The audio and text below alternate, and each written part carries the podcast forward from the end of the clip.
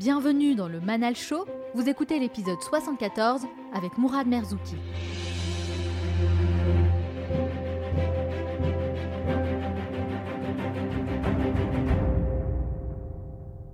Je ne me pose jamais de questions quand je commence. Je sais absolument pas ce qui va se passer dans 24 heures, dans 48 heures, dans la semaine qui suit, et je ne veux pas le savoir et je fais. Voilà, je suis dans le faire, euh, je suis dans l'action. Je sais pas, par exemple, Vertical, une de mes dernières pièces, j'en ai bavé, c'était hyper compliqué. Et c'est vrai que si on m'avait dit avant de commencer tout ce que je vais vivre en difficulté, peut-être que j'aurais tourné les talons et j'aurais été voir autre chose. Donc heureusement qu'on m'a pas dit tout ça, parce que du coup j'ai été jusqu'au bout et ça a donné ce que ça a donné. Je m'appelle Manal et j'ai lancé ce podcast dans le seul et unique but de vous aider à devenir un peu plus chaque jour une meilleure version de vous-même. Cela fait trois ans maintenant que je vous emmène avec moi chaque semaine à la rencontre d'une nouvelle personnalité pour découvrir les secrets de sa réussite. J'ai choisi de recevoir uniquement les meilleurs dans leur domaine, des personnes qui ont des parcours intéressants et atypiques et qui acceptent de partager leurs conseils et leurs expériences. Mon but est de vous apporter des réponses concrètes et des conseils pratiques que vous pouvez appliquer dès aujourd'hui et qui vous aideront à passer au niveau supérieur. Dans cet épisode, je vous emmène à la rencontre de Mourad Merzouki, un grand nom de la culture hip-hop et de la danse contemporaine, dont les créations connaissent un énorme succès sur les plus grandes scènes internationales. Dans cet entretien exceptionnel, vous allez découvrir les étapes clés de son parcours qui l'ont aidé à devenir l'artiste influent qu'il est aujourd'hui et vous allez voir que ce n'a pas été de tout repos. Il nous parle notamment de l'importance d'aller au-delà de ses origines sociales et de se créer ses propres opportunités. Il nous raconte aussi comment il a réussi à faire de sa passion un véritable métier, sans pour autant passer par les chemins conventionnels. Il partage avec nous sa vision du travail et vous allez voir que son degré d'exigence est très élevé et c'est sans doute ce qui fait toute la différence et encore plein de choses passionnantes sur les secrets de sa réussite. Comme d'habitude, je terminerai cette émission en partageant avec vous les trois meilleurs conseils à retenir de mon entretien avec Mourad Merzouki. Et n'oubliez pas, certains veulent que ça arrive, d'autres aimeraient que ça arrive et seulement quelques-uns font que ça arrive. Cette émission dure 50 minutes et pas une de plus. Alors soyez attentifs et faites partie de ceux qui font que ça arrive. Passez à l'action.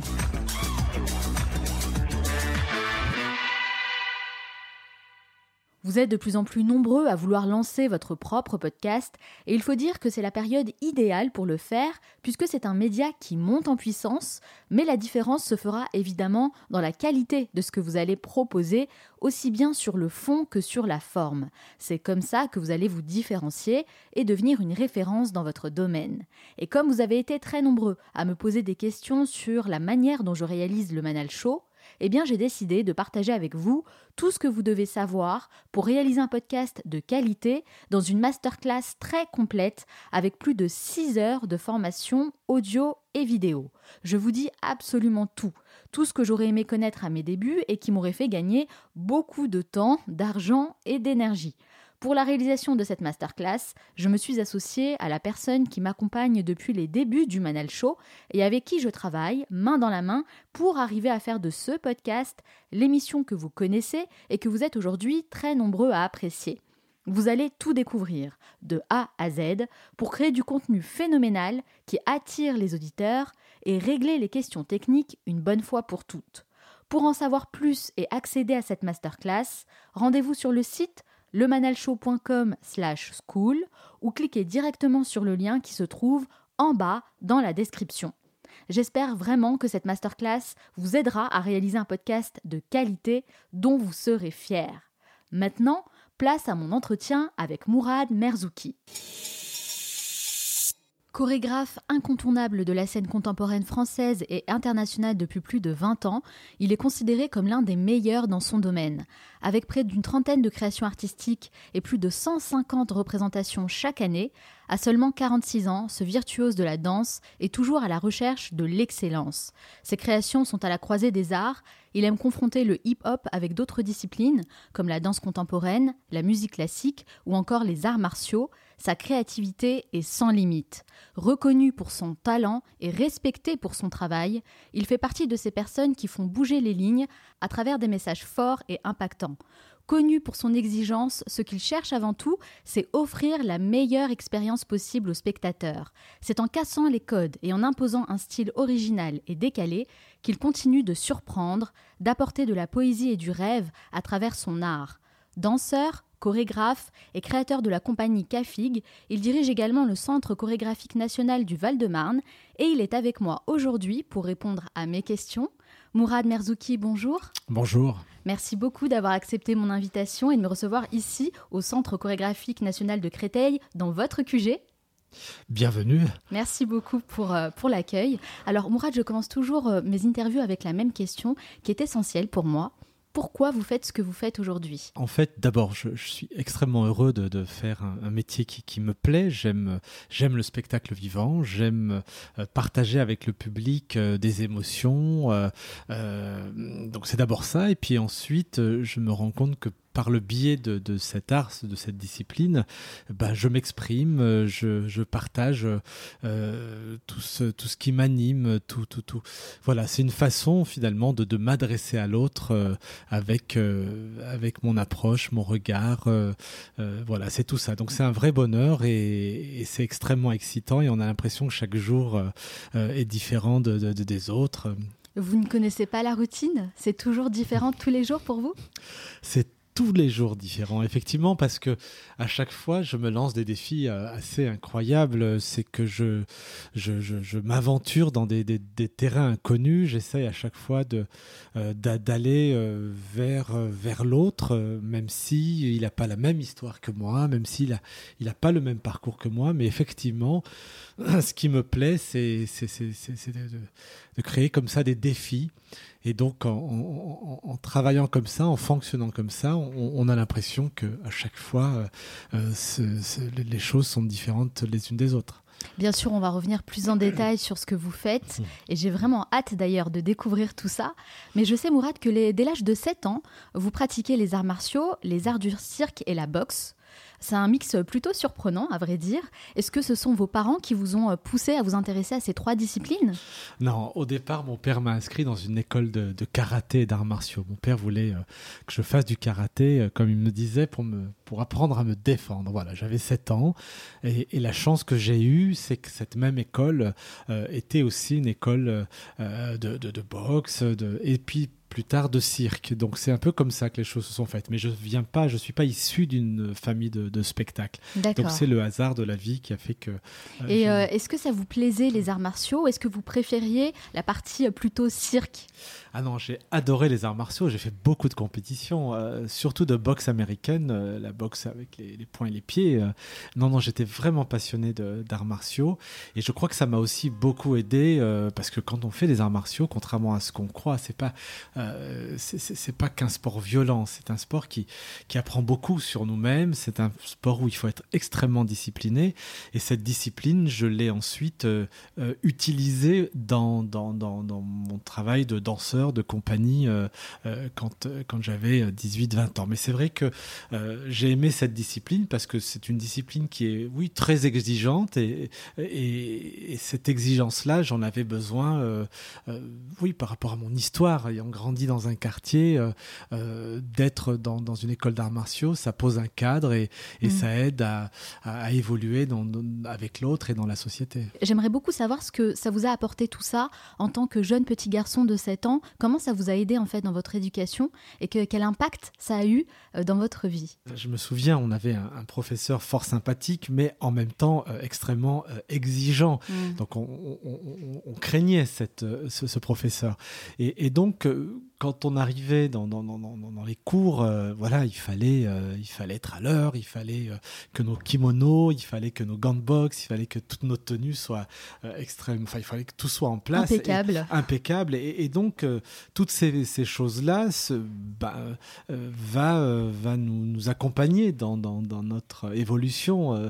et donc, j'ai gardé, effectivement, j'ai gardé cette exigence-là par la suite. Est-ce que vous avez appris aussi la douleur prendre des coups, avoir mal, ça prépare finalement à, la vie future, à la vie d'adulte. Bah, c'est tout ça, oui, oui, c'est sûr que euh, là, pour le coup, c'est un sport où, euh, euh, où il faut être en excellente condition physique et puis en même temps, c'est des entraînements qui sont quasiment de l'ordre du quotidien. Mm. et puis c'est du combat, donc il, il faut avoir, comment dire, il faut encaisser les coups, il faut donner, il faut. mais en même temps, c'est ce qu'il me fallait, c'est ce qu'il me fallait. Je suis né à Lyon, euh, j'ai mes parents euh, issus d'Afrique du Nord, d'Algérie, du Maghreb, et, comme tous les copains, j'ai traversé cette période où euh, on est un peu entre deux chaises, on ne sait pas à quel monde on appartient, à quelle mm. société on est. Quand on allait en vacances dans le pays de mes parents, on était considéré comme étranger. Quand on était ici, on, les considéré, on était considéré comme étranger. Donc, donc c'est violent d'une certaine manière. D'une certaine manière. Et cette violence-là, je pense que je l'atténue d'une certaine manière dans mes entraînements, dans, dans la compétition, et, et, ça me permettait de garder un certain équilibre et de pas sombrer ou de pas être à un endroit euh, euh, de, défiance avec l'autre. Donc merci aussi pour tout ça, merci les arts martiaux pour tout ça, parce que ça m'a ça m'a accompagné pour m'aider à me construire dans une société qui qui n'était pas euh, toujours rose. Est-ce que vous pensez que d'une certaine manière, la vie est beaucoup plus violente que euh, les coups qu'on peut se prendre sur le ring euh, en boxe bah, La vie n'est pas facile, de manière générale, la vie n'est pas facile, c'est un combat au quotidien.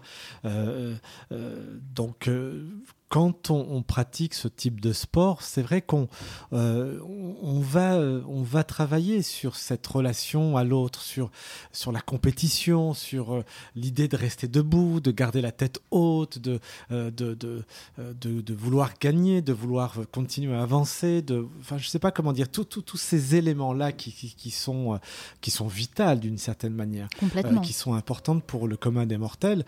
Donc j'ai pu commencer en tout cas à, à l'apprendre euh, pendant cette période euh, des arts martiaux. Encore une fois, si, si je reviens sur ces années-là, euh, je suis un gamin qui, qui se pose tout un tas de questions sur ma place dans, dans la société et, d'avoir l'impression qu'on n'est pas écouté ou d'avoir l'impression qu'on est écarté ou d'avoir l'impression qu'on ne fait pas partie du jeu, c'est dur.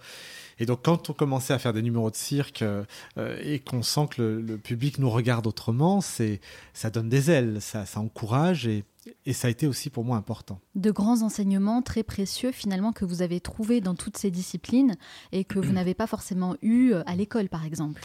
À l'école, c'était tout autre chose. À l'école, au contraire, euh, je ne comprenais pas pourquoi j'allais à l'école.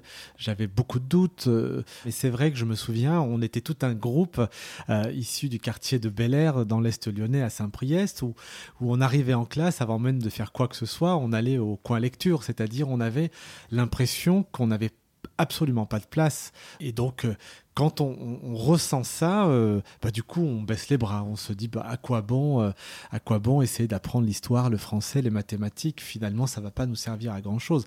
Non, je, ne comprenais pas à cette époque-là à quoi pouvait servir l'école, mais parce que j'avais décroché très tôt, parce que j'avais l'impression que je, je, je, je n'y étais pas forcément bien accueilli. Ou donc, je devrais pas le dire comme ça, mais c'était notre réalité. Malheureusement, ça continue encore beaucoup aujourd'hui. On en parle beaucoup justement dans ce podcast de l'éducation qui stagne. Hein. On a beaucoup de mal à faire évoluer les choses, alors que le monde évolue à une vitesse grand V et on se rend compte en fait vraiment des, bah, de tout ce qui nous manque quand on est jeune pour vraiment avoir les clés euh, et pouvoir réussir et s'épanouir dans notre vie d'adulte. Donc ça, c'est vraiment quelque chose d'important. Mais moi, Mourad, il y a quand même quelque chose qui m'a interpellée là, c'est quand vous parliez de votre quartier qui s'appelle Bel Air. On peut dire que vous étiez un peu prédestiné, non, à ce que vous faites aujourd'hui, devenir le prince de Bel Air, non? Alors, il y a... Je ne sais pas si c'est le prince de Bel Air, mais il y a pas. Je dis souvent, il n'y a jamais de hasard. Hein. Euh, souvent, voilà, il y a des. C'est comme ça, c'est comme ça. C'est vrai que ça s'appelait Bel Air, mais euh, mais c'était c'était pas facile. C'était pas facile à cette époque-là. Oui, c'était pas, pas le même quartier que Will Smith à Beverly Hills. Non, euh, On est d'accord. Voilà, c'est deux mondes, c'est deux mondes. Mais enfin, en tout cas, je m'en suis bien tiré finalement parce que parce que oui ça aurait pu être euh, j'aurais pu avoir une toute autre histoire oui mais justement Mourad c'est vrai qu'au départ vous partez avec les mêmes handicaps entre guillemets si je hmm. puis dire hmm. alors qu'est-ce qui fait la différence entre vous et les autres? Ce qui fait que vous faites des choix différents en fait. Mmh. Ce que vous avez souligné très justement, le fait d'être dans une activité extrascolaire, Mmh. donc ça m'a déjà amené dans d'autres espaces, de pousser la, po- la porte d'une école de cirque ou la porte d'un- gymnase où euh, euh, on a la possibilité de prendre des cours avec euh, d'autres gamins, avec d'autres enseignants, etc., bah, va commencer à, à nous, à nous mettre dans des endroits qui sont euh, des endroits qui sont pas celui du quartier, c'est-à-dire qu'on va être en, en- connexion avec euh, euh, des personnes qui sont pas forcément de la même génération, qui n'ont pas les mêmes histoires, etc. Donc tout ça fait qu'à un moment donné, c'est un début. Première ouverture. Et puis ensuite euh, arrive le moment où je, me retrouve à proposer des, bouts de chorégraphie, des bouts de spectacle. Alors ça va être devant le théâtre. Et puis ensuite, le directeur du théâtre va voir ce que l'on fait, puis va nous dire, vous voulez pas rentrer? Dans le théâtre alors là, soit je refusais, soit j'acceptais. J'ai accepté, parce qu'effectivement, j'aurais pu dire non, non, c'est pas mon monde. Mm. J'ai accepté. Donc j'ai commencé à mettre un pied dans un théâtre. Et qu'est-ce que je vois derrière cette porte? Pourtant, le théâtre à vol d'oiseau, c'est 500 mètres de la maison. Mais quand je rentre dans ce théâtre, je vois quoi? Un chorégraphe, une chorégraphe, un musicien. Vous découvrez un nouveau je monde? découvre un nouveau monde. Mm. Un, nouveau, un nouveau monde, exactement. Et donc de là, la machine est en marche. C'est-à-dire que petit à petit, je vais me connecter comme ça avec des univers, avec euh, d'autres histoires. Ce que je veux dire par là, c'est que je ne voulais pas, surtout pas m'enfermer, parce que c'est le piège des quartiers. C'est que très vite, on peut s'enfermer Ouais. et, et puis finalement euh, euh, passer à côté de, de- de tout. Alors Mourad, les arts martiaux, le cirque, la boxe, euh, visiblement tout ça, ça nous suffisait pas, puisque vous pratiquez aussi très jeune la danse hip-hop. Alors comment s'est fait le lien? Hmm. Bah, naturellement, parce que la danse hip-hop, c'est une danse qui est acrobatique, une danse qui a été euh, d'abord euh, pratiquée dans les quartiers. J'ai été acrobate et je viens d'un quartier. Donc, Donc s'est finalement, c'est un bon mix. Voilà, exactement. Donc j'ai aimé la danse hip-hop d'abord parce qu'elle représente dans sa danse. hein. J'a- J'adorais cette technique, j'adorais ce vocabulaire. Et j'ai adhéré à la culture hip-hop très vite parce que c'est une culture euh, qui, au départ, a été créée pour être positif. C'est-à-dire que euh, quand on pratiquait le hip-hop, c'était justement pour s'exprimer par l'art et pas par la violence. Donc j'étais totalement en accord avec cet état d'esprit. Voilà. Donc le hip-hop m'a plu pour tout ça. Et donc, et puis en plus, on le pratiquait même si on n'avait pas un centime dans la poche. C'est-à-dire qu'on. Oui, c'est gratuit. C'est gratuit, on le faisait n'importe où et on avait une audience. L'audience était le public passant. Donc voilà, c'est tout ça qui a fait que j'ai aimé cette danse. Et puis après, très vite, j'ai fait des spectacles en mélangeant le, le hip-hop et. Mais justement, Le- ce qui est intéressant dans votre parcours, c'est que vous ne sortez pas d'un conservatoire ou d'une école de danse. Vous dites que vous avez appris la danse hip-hop en la pratiquant dans la rue.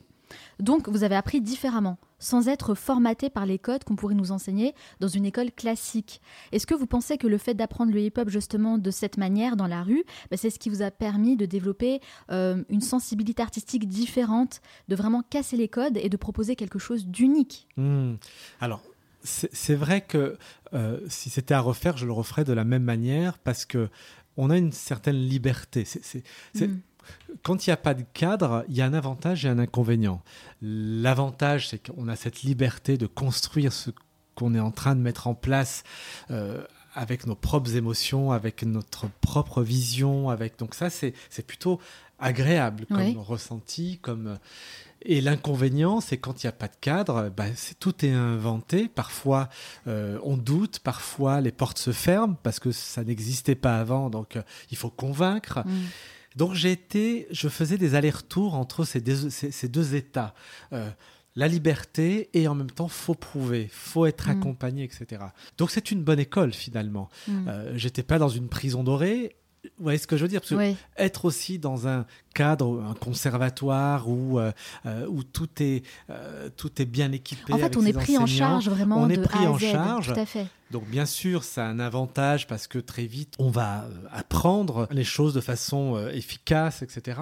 Et en même temps, on peut aussi très vite être dans un moule, quelque chose qui, Ouais. qui, nous, qui peut nous brider. qui nous façonne et qui nous brille totalement, Voilà. c'est vrai. Et finalement, vous avez fini par créer votre propre cadre.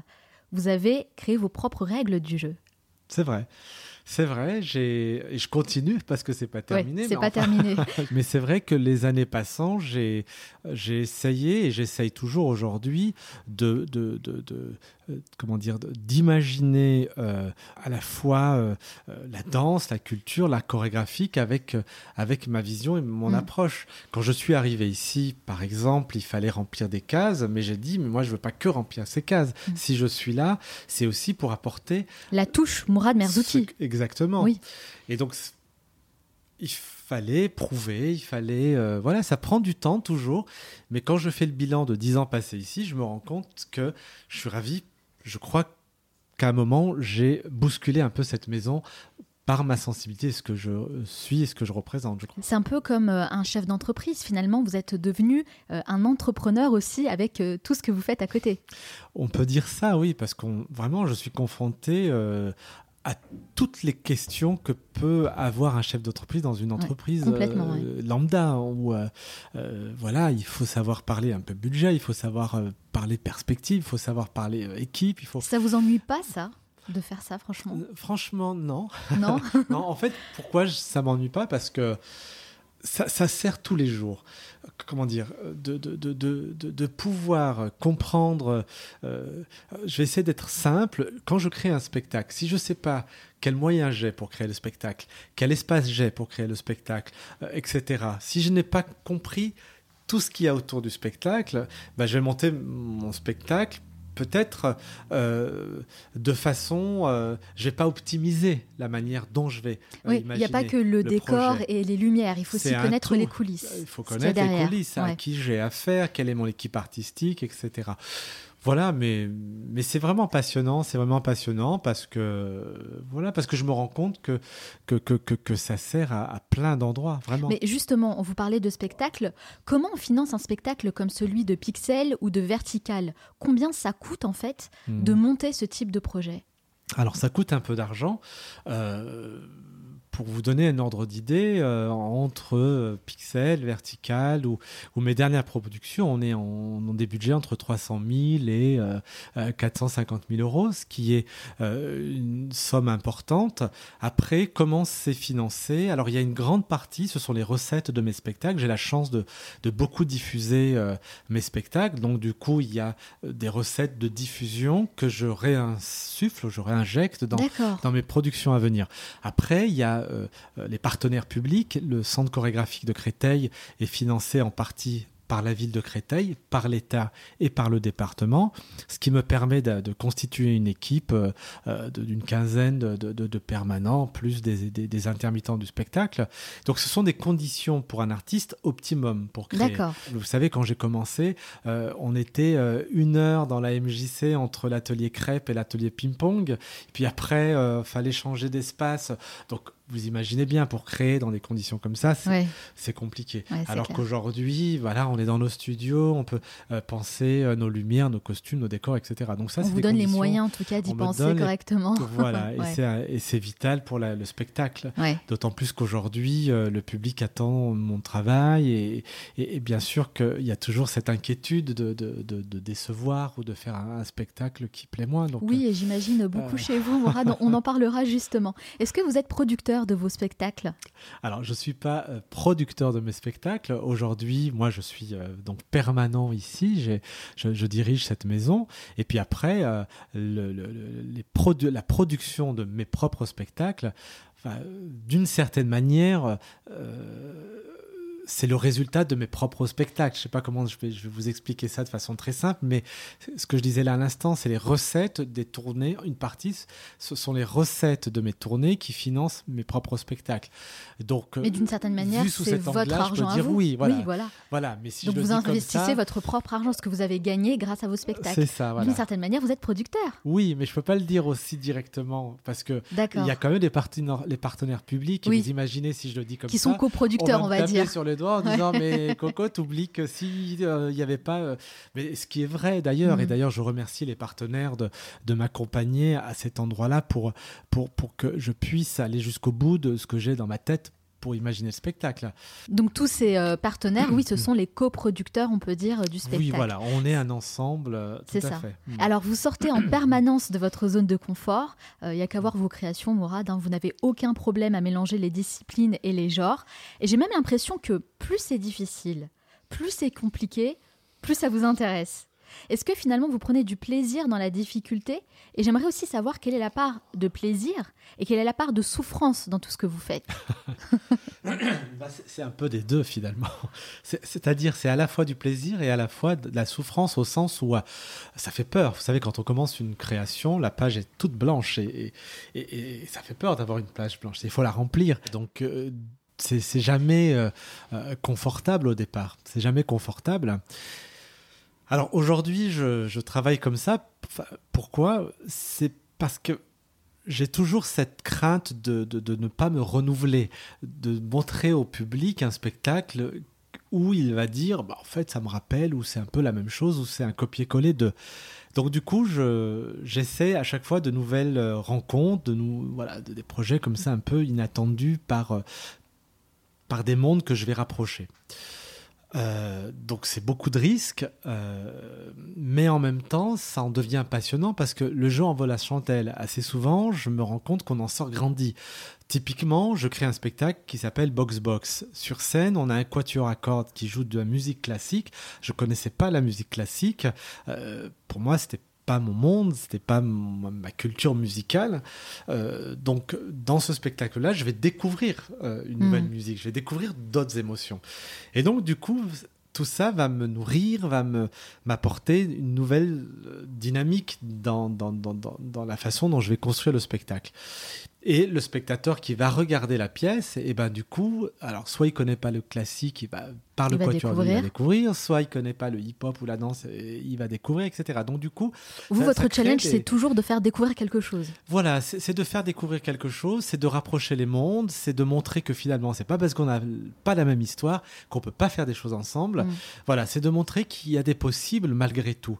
Euh, j'essaye en fait de décloisonner. On est dans un pays où on aime bien mettre dans des cases. Alors bah, tu fais du hip-hop, alors toi tu fais du contemporain, ou alors toi tu. On est dans un pays où ça, c'est. Il y a une espèce vous, vous cassez ces cloisons, je justement. casse ça, c'est tellement.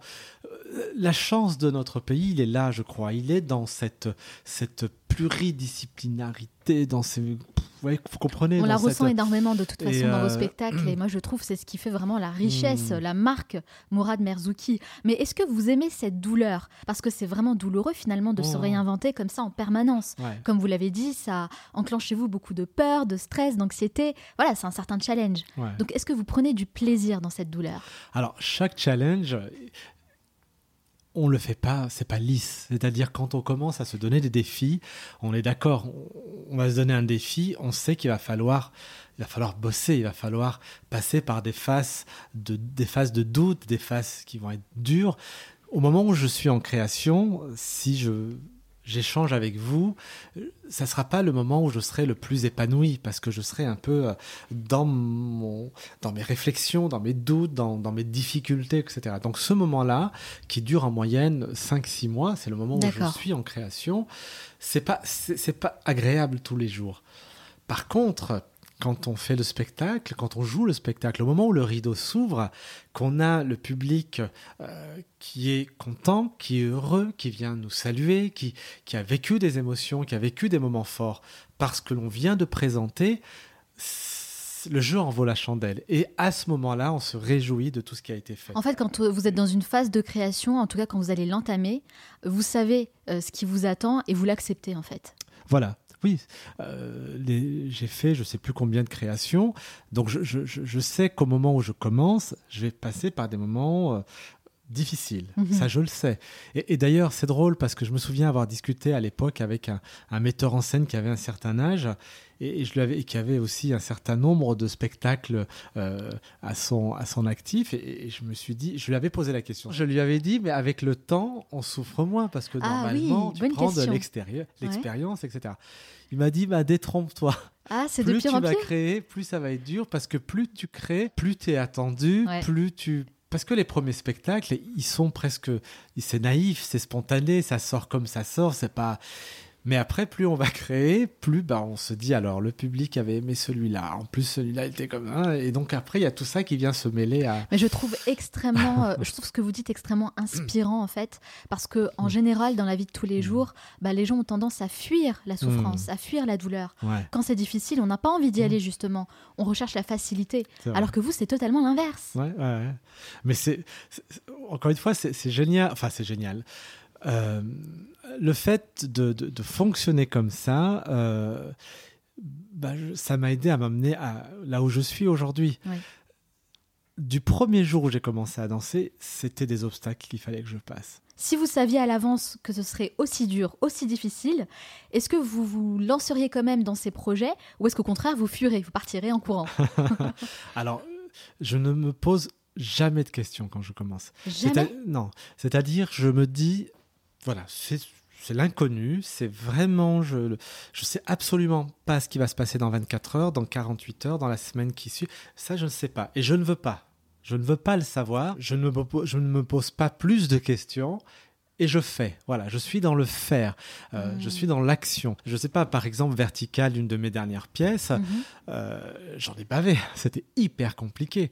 Et c'est vrai que si on m'avait dit avant de commencer tout ce que je vais vivre en difficulté, euh, etc., peut-être que j'aurais tourné les talons et j'aurais été voir autre chose. Mm. Donc heureusement qu'on m'a pas dit tout ça, parce que du coup j'ai été jusqu'au bout et ça a donné ce que ça a donné. Mais enfin en tout cas, tout ça pour dire que je ne me, je ne veux pas me charger la tête, l'esprit euh, dès le départ en me disant, vous savez, c'est comme quelqu'un qui monte une entreprise. Oui. Il dit j'ai envie de monter une entreprise et puis il va commencer à frapper à la porte des banques, il va commencer à se renseigner auprès des amis, etc.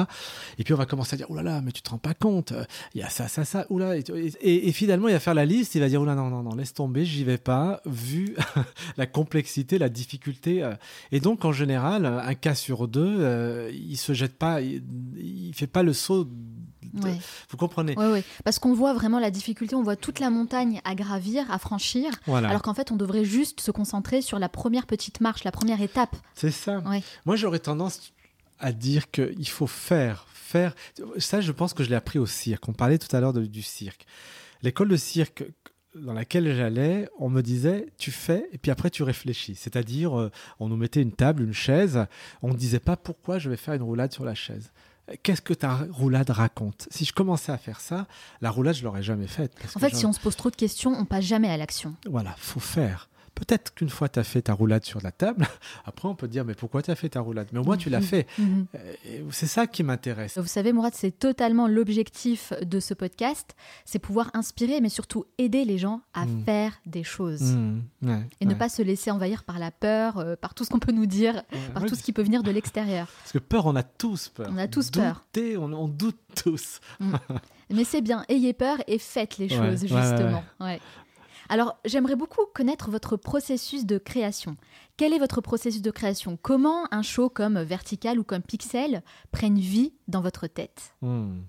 Alors, en fait, au départ, il y a des mots-clés. Les mots-clés, c'est, euh, par exemple, pour Pixel, je commence par me dire, je souhaite faire dialoguer le corps et le numérique. Je, corps, je pense, je- je- j'imagine un, un travail qui s'inscrit dans un, une scénographie virtuelle. Ça, c'est le départ. Et puis ensuite, euh, une fois que j'ai mes premiers mots-clés, ensuite je passe à l'action, c'est-à-dire j'ai le dispositif, j'ai les danseurs, et je commence à faire des essais, je, voilà, je- j'expérimente, je, euh, et puis ensuite je choisis des musiques, je fais dialoguer tout ce beau monde, et puis ensuite euh, je gomme, je reprends, je, garde, je garde pas, voilà, c'est vraiment, c'est de la construction, c'est très artisanal, ça prend un certain temps, voilà, mais il y a pas, j'ai pas de règles, euh, j'écris pas ma chorégraphie, j'ai, pas de règles. Mais euh, voilà, ce que je fais souvent, c'est, euh, voilà, encore une fois, je, je fais rapprocher des univers différents. Je me retrouve au studio et puis ensuite j'essaie de, je bricole, je tente des choses. Je, Comme un jeu de Lego, en fait, où vous avez un- ouais, des mots-clés comme ça euh, que vous allez assembler. Voilà, que j'assemble. Alors mes spectacles ne racontent pas d'histoire, ça je le dis souvent. Oui, Moi, euh, je suis plus à un endroit où mes spectacles sont des spectacles à la fois qui peuvent être divertissants, pourquoi pas, mais en même temps où j'aime l'idée que chacun se raconte sa propre histoire. D'accord vous donnez les clés pour que chacun puisse raconter son histoire et faire travailler son imagination. Voilà, complètement. Alors depuis quelques années, notamment euh, avec l'essor du self-development, le développement personnel, on peut entendre et lire un peu partout que le perfectionnisme est un vilain défaut qui empêche d'agir et que finalement ce qui compte vraiment, c'est de faire les choses, même si elles ne sont pas totalement parfaites. Mais quand on regarde votre travail, Mourad, bah, on se rend compte qu'il y a des domaines dans lesquels le perfectionnisme devient une qualité, et même je dirais une qualité incontournable. J'imagine que lorsque vous travaillez sur la création d'un spectacle, bah, vous pourriez indéfiniment corriger et modifier des choses. Donc comment vous arrivez à fixer une limite acceptable et comment vous arrivez à placer votre curseur d'exigence? Hmm. Bah, en fait, la limite acceptable, elle, se, elle est presque imposée. C'est la date de la première. Ah, ok. Avoir une deadline. On a exactement. Il mhm. faut qu'il y ait une deadline. J'ai vu beaucoup d'artistes euh, qui euh, cherchent, cherchent, cherchent, cherchent encore. Et on ne voit pas le résultat de, ces recherches. Et, et, quand on a une deadline, à un moment, on n'a plus le choix. Le mm. rideau, il s'ouvre, il faut partager, il faut montrer. Mm. Euh, il faut Vous avez raison, c'est très important. Et ça, c'est important. Et c'est aussi même pour nous une manière aussi d'organiser notre espace-temps euh, mm. dans, malgré tout... Encore une fois, avoir un cadre, un cadre temporel. Exactement. Parce que sinon, euh, sinon, on peut faire ça éternellement, toute sa vie. Et voilà. Après, bien sûr, quand la date de la première est, est passée, je, je continue toujours à mettre un coup de crayon par-ci, par-là, parce qu'il y a toujours... De... Mais mais il faut savoir après laisser vivre la pièce parce que sinon on s'arrête plus, hein, ça c'est évident. Mais, la deadline, euh, c'est pour moi le, curseur, si je dois mettre un curseur, c'est à cet endroit-là où je sais qu'après, euh, une fois que le, spectacle est partagé, hmm. ma marge de manœuvre, elle, elle, est, elle, est, réduite. Puis en plus, même psychologiquement, enfin, euh, on, se disperse moins d'une certaine manière quand euh, il y a une deadline. Effectivement, on organise notre, notre travail, nos méthodes, etc., en prenant en compte effectivement cette, ce compte à rebours. Mhm, exactement. Alors, Mourad, vous êtes une machine de travail ultra productif et efficace. Vous avez toujours un spectacle qui tourne et en plus un autre en préparation, bien sûr. Hein. Mais dites-moi un peu la vérité. Est-ce que ça vous arrive parfois de chiller, euh, je sais pas, sur le canapé devant Netflix avec des pop-corn Chiller, je connaissais pas ce terme. Euh, pas, pas assez à mon goût. pas assez? J'ai fait, ouais, non, c'est vrai, pas assez. Quand j'écoute les copains qui me parlent de, films, de, de, Netflix, de. de, de euh, je, ne prends pas assez de temps pour ces plaisirs-là. Ça, c'est vrai. Après, je, je, voilà, j'ai d'autres plaisirs. Je voyage beaucoup, je, je rencontre du monde. enfin, mais c'est vrai que de temps en temps, je me dis, allez, après tout, euh, euh, voilà, j'ai un peu dérogé cet été parce que je devais faire un projet que finalement j'ai renoncé. Euh, et, comme j'avais programmé un petit temps pour ce projet-là, finalement je me déprogramme et j'ai dit ah, c'est l'occasion ah, enfin de chiller, justement. Et qu'est-ce que vous aimez faire alors lorsque, lorsque vous ne travaillez pas? Alors, qu'est-ce que j'aime faire quand je, je bricole un peu? Ça, C'est un peu bateau, hein, ma réponse, elle sera pas. Euh, je ne suis pas un bricoleur, mais j'aime bien me croire comme pour un bricoleur. D'accord, donc vous aimez bien bricoler. Ouais, j'aime bien un petit peu bricoler parce que ça me permet d'évader. Euh, euh, ouais, je, je, pense à plus rien et. C'est votre façon à vous de vous détendre. Oui, voilà. Après, il y a d'autres manières, bien sûr, mais. Euh, Est-ce que vous aimez sortir, par exemple? Alors sortir, je, je, sors très peu pour la simple et bonne raison que euh, je peux pas trop aller voir des spectacles malheureusement. Pourquoi bah, En fait, c'est presque, par exemple, typiquement hier soir, donc je termine ma journée là au bureau, il y a un spectacle là au théâtre les filles me disent, bon, me propose de venir le voir. Et en fait, je me retrouve avec la profession, un public qui vient me voir. Euh, ah et donc, je me retrouve sollicité. Et quand on le sait, quand on est sollicité, on parle. On est, hmm. on est dans quelque chose où ça demande un certain effort, qu'on le veuille hmm. ou pas, mais ça demande. On est dans son rôle, quoi. C'est normal. C'est ce que les gens attendent de nous aussi. Exactement. Et donc, cette énergie-là, par moment, quand on est à plat, quand on, euh, voilà. Donc, du coup, j'ai tendance à, pas trop sortir. Et c'est dommage. Des fois, je, je loupe beaucoup de choses. Alors c'est vrai que vous voyagez beaucoup, vous êtes très souvent entouré euh, par vos danseurs, par toutes les personnes qui travaillent avec vous, mais est-ce que ça vous arrive parfois de rester seul? Est-ce que vous aimez ça, la hmm. solitude? Ouais, ouais j'aime la solitude.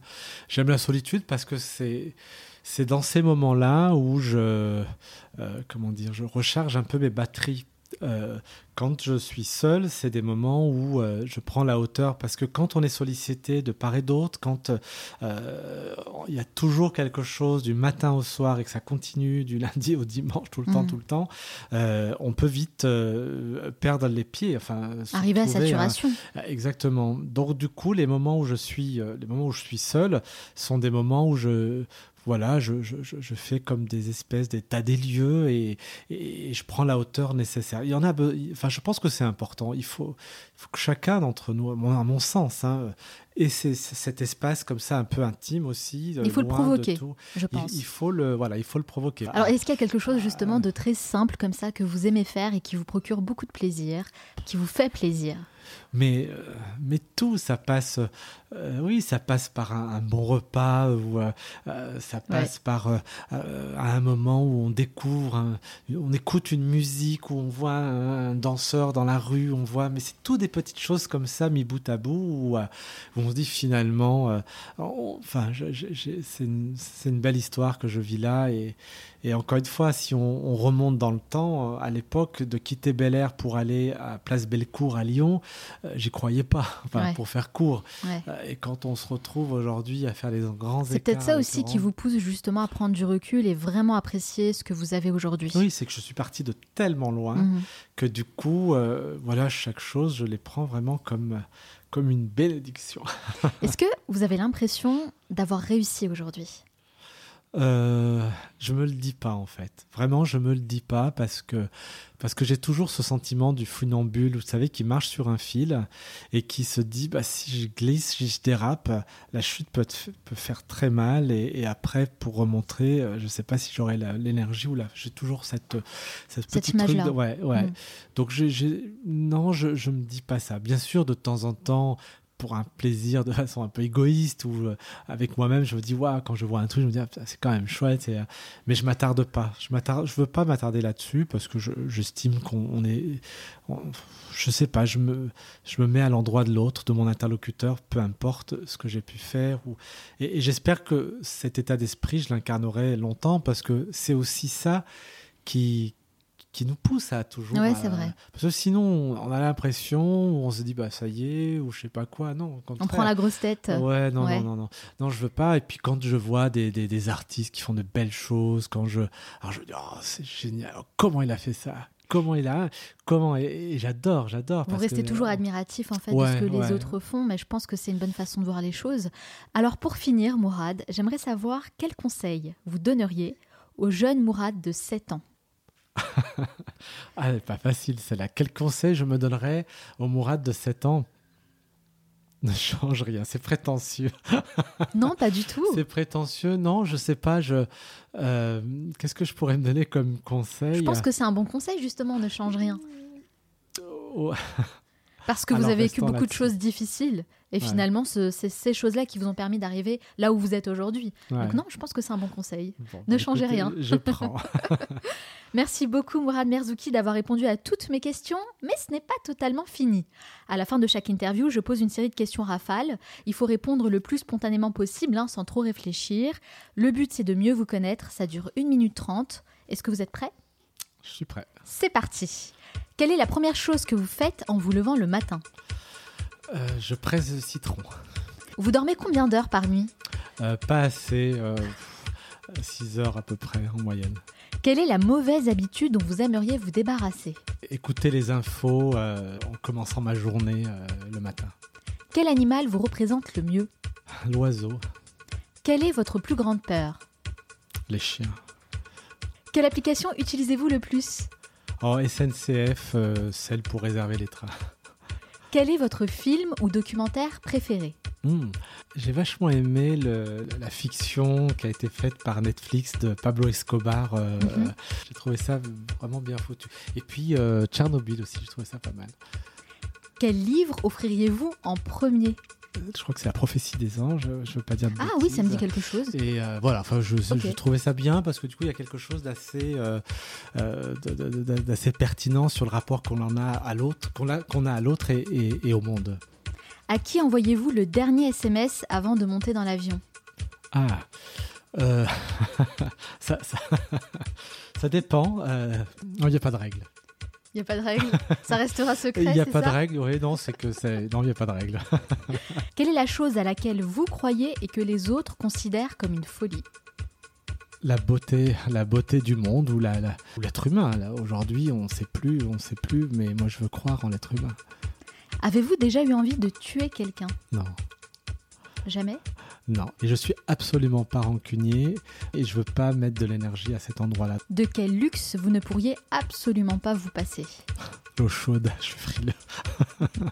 Quel est le meilleur conseil qu'on vous ait donné? Impose ta chance, va vers ton risque, à te regarder, ils s'habitueront. Si vous pouviez inviter la personne que vous voulez à votre table pour un déjeuner, n'importe qui, sans limite, qui choisiriez-vous? J'adorerais m'entretenir avec une personnalité comme, comme Chaplin. Qu'est-ce qu'il a dans sa Mhm. tête? Je suis très curieux de savoir euh, quelle, euh, quelle machine de guerre c'était cet homme. Selon vos proches, quelle est votre plus grande qualité?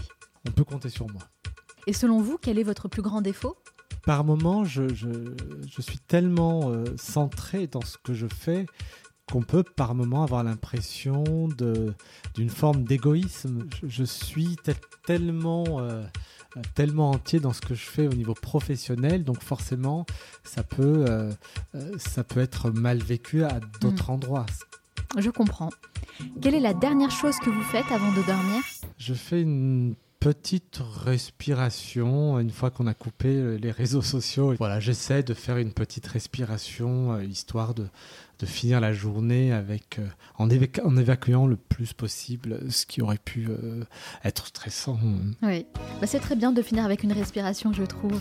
Merci beaucoup, Mourad Merzouki, d'avoir répondu à toutes mes questions.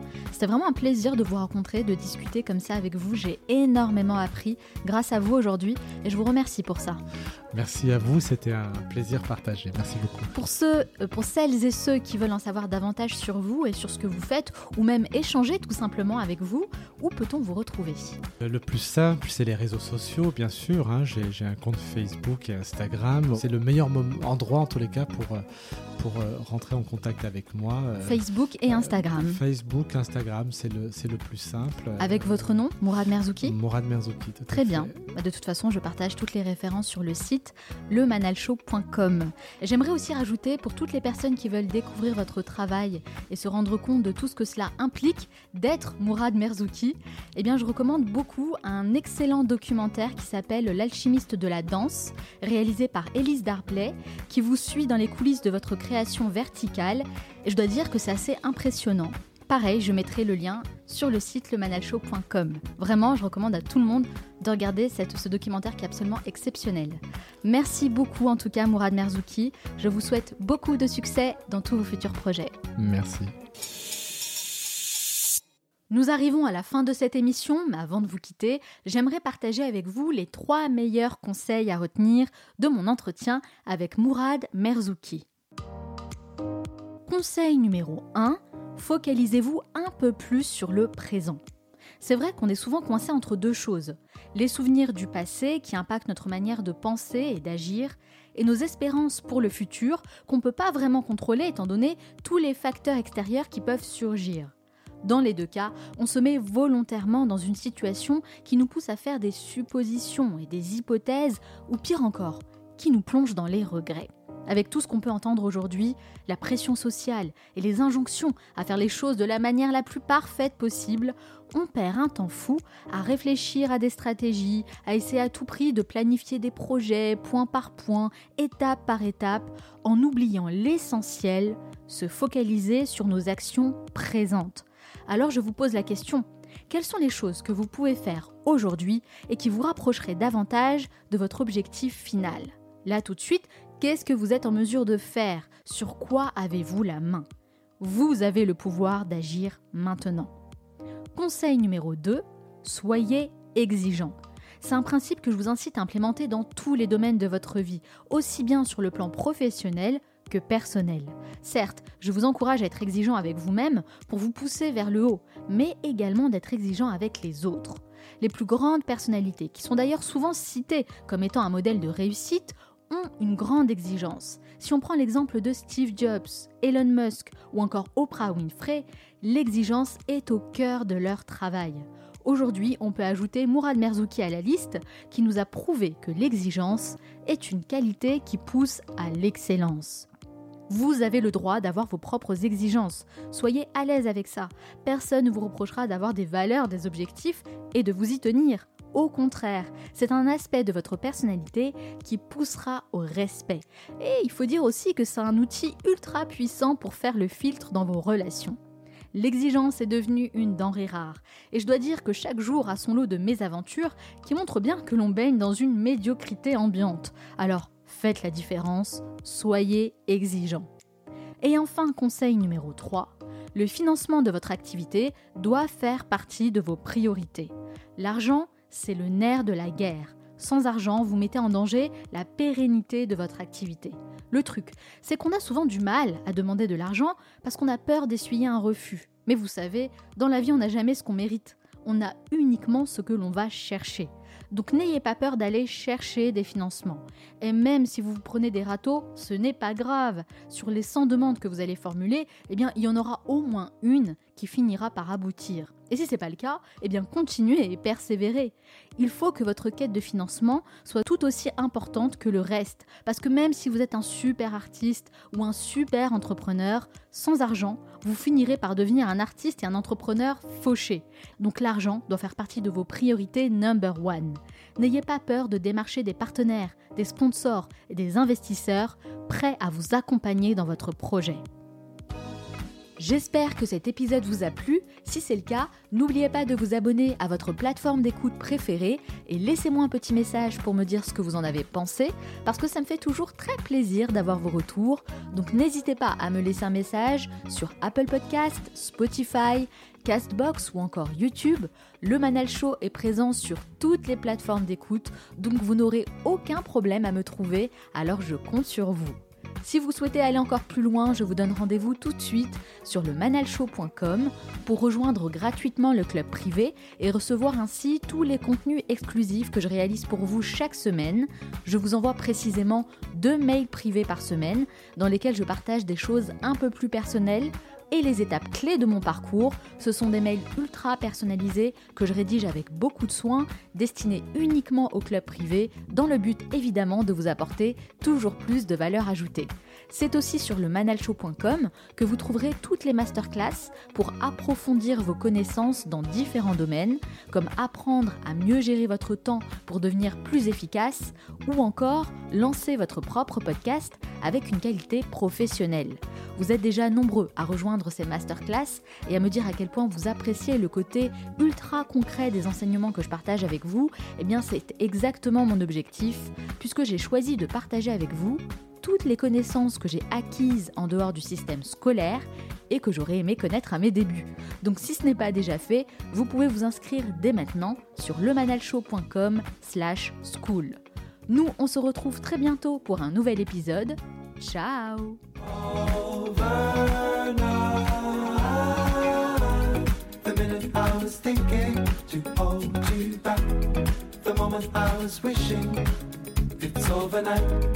The minute I was thinking to hold you back.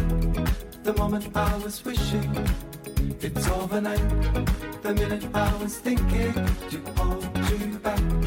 The moment I was wishing it's overnight.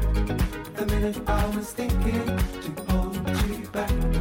The moment I was wishing it's overnight. Slow.